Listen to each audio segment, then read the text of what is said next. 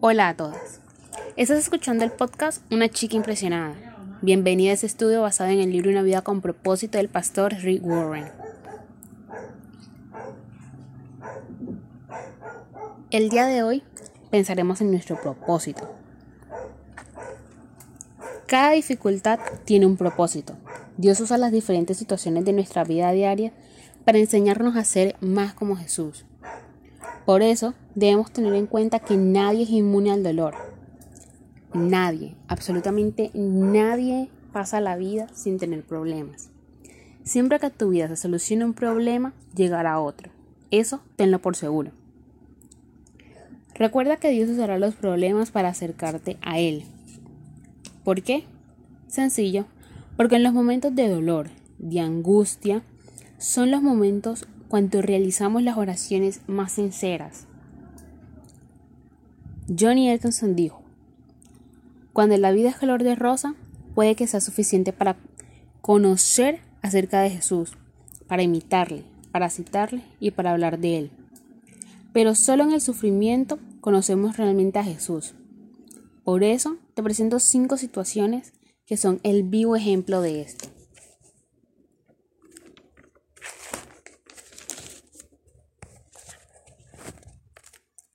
Dios pudo haber evitado que José fuera a la cárcel, que Daniel fuera a la fosa de los leones, que Jeremías fuera tirado a un pozo lodoso, que Pablo naufragara en tres veces, y también hubiera podido evitar que los tres jóvenes hebreos fueran lanzados al horno de fuego. Pero él no lo hizo. ¿Sabes por qué? Porque como resultado todos y cada uno de ellos hicieron mucho más íntimos de Dios. Los problemas que tengamos nos fuerzan a hablar con Dios, nos fuerzan a depender de Él, en vez de depender de nosotros mismos. Y la verdad es que como seres humanos se nos hace difícil, porque a nosotros no nos gusta ceder el control.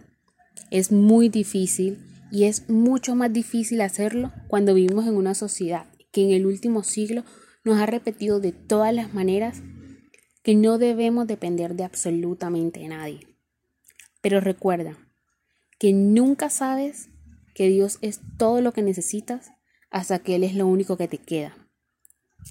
Dios en su infinita misericordia es quien tiene el control y nada, absolutamente nada de lo que te pueda suceder puede haber ocurrido sin su permiso. Todo lo que le pasa a los hijos de Dios es con un propósito.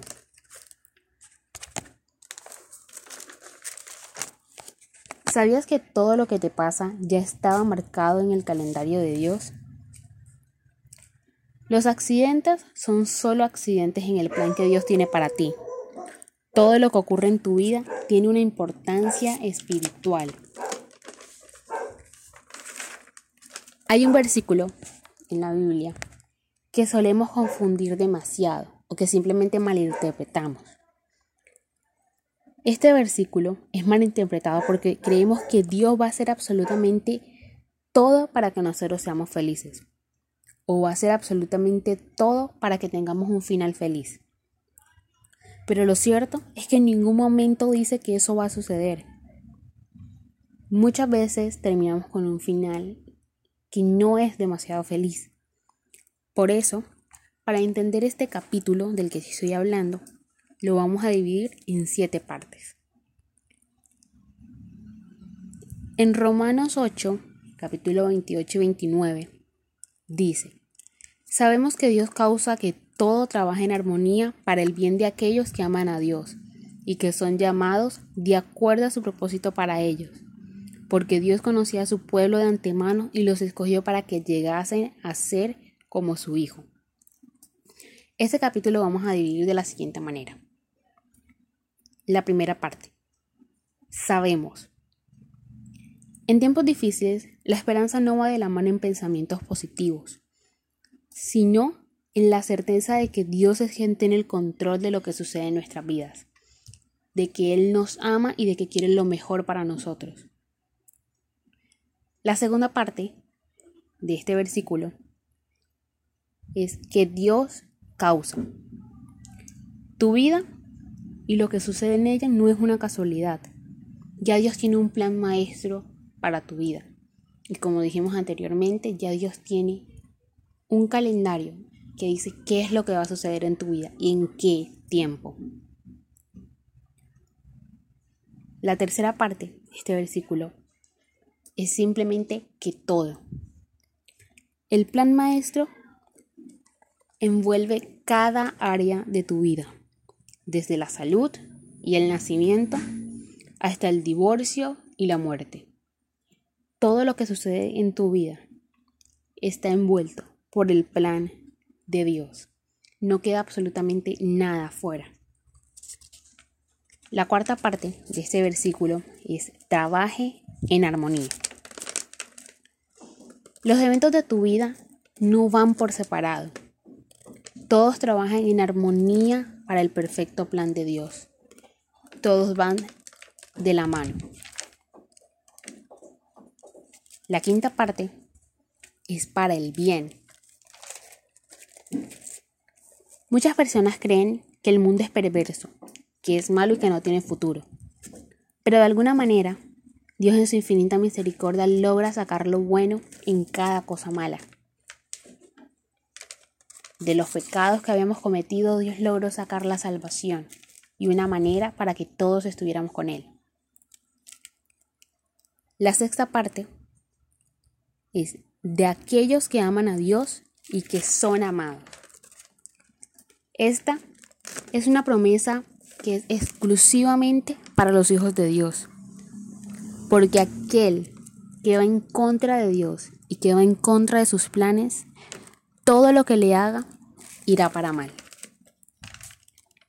La séptima parte de este versículo es de acuerdo a su propósito.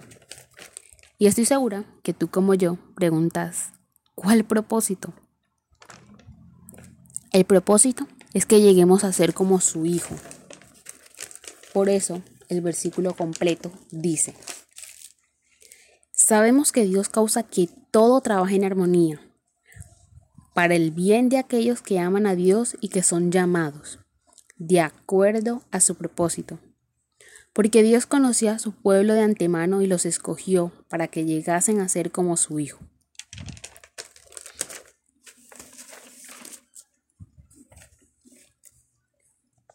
Un carácter semejante al de Cristo. ¿Recuerdas que te dije que cada dificultad sirve para acercarnos a Dios y que cada una tiene un propósito?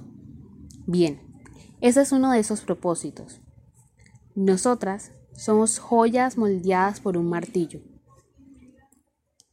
Y si el martillo no es lo suficiente fuerte para remover las esperanzas que Dios usará un mazo, pero si Dios ve que el mazo no hace absolutamente nada en nuestras vidas, él usará otra cosa para poder moldearnos. ¿Por qué? Para tener un carácter semejante al de Cristo. Las circunstancias que vivimos son temporales, pero el carácter que debemos conseguir es eterno. A un hombre le preguntaron cuándo sabía él que la plata era pura. Su respuesta fue cuando veo mi reflexión en ella.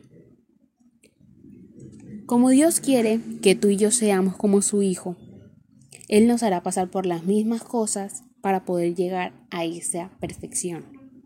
Nos hará pasar por críticas, por tentaciones, por la soledad, por el estrés, por el rechazo y por muchas cosas más. Todo con el propósito de tener un carácter semejante al de Cristo. Por eso debemos aprender a responder los problemas como lo haría Jesús. Muchas veces, en vez de responder a los problemas de esta manera, decidimos amargarnos y no crecer ni alcanzar lo que deberíamos alcanzar en estas pruebas. Tenemos que responder como Jesús lo haría. Y la verdad es que creemos que es difícil. Por eso te voy a compartir unos tips que harán que podamos responder de una manera adecuada. Primero, recuerda que el plan de Dios es bueno. Segundo, recuerda que Él quiere lo mejor para ti Tercero, recuerda siempre regocijarte y dar las gracias. Dios quiere que seamos agradecidas. Dios quiere que agradezcamos la prueba que estamos pasando porque nos va a llevar un paso más cerca de Él. Cuarto, jamás olvides que cada dificultad se usará para llevar a cabo un propósito en tu vida. Quinto, recuerda que Dios pasa el dolor contigo. Nuestro Dios no es un Dios que simplemente da órdenes y se aleja. No es un Dios que te deja tirado y se olvida de ti. Es un Dios que vive tu dolor. Un Dios que está contigo en cada circunstancia. Por eso, nuestro sexto tip es que nunca olvides que Dios como Padre jamás te va a dejar sola. Séptimo, nunca te des por vencido. Octavo, sé paciente. Siempre ten paciencia y como seres humanos se nos dificulta porque queremos que todo sea ya, ahora, como nosotros queremos, cuando nosotros queremos y porque nosotros lo queremos de esa manera. Y el tiempo de Dios funciona de manera diferente. Noveno, no intentes evitar o escapar las dificultades, porque siempre llegan a ti. Eso para poder alcanzar el propósito que Dios quiere en tu vida.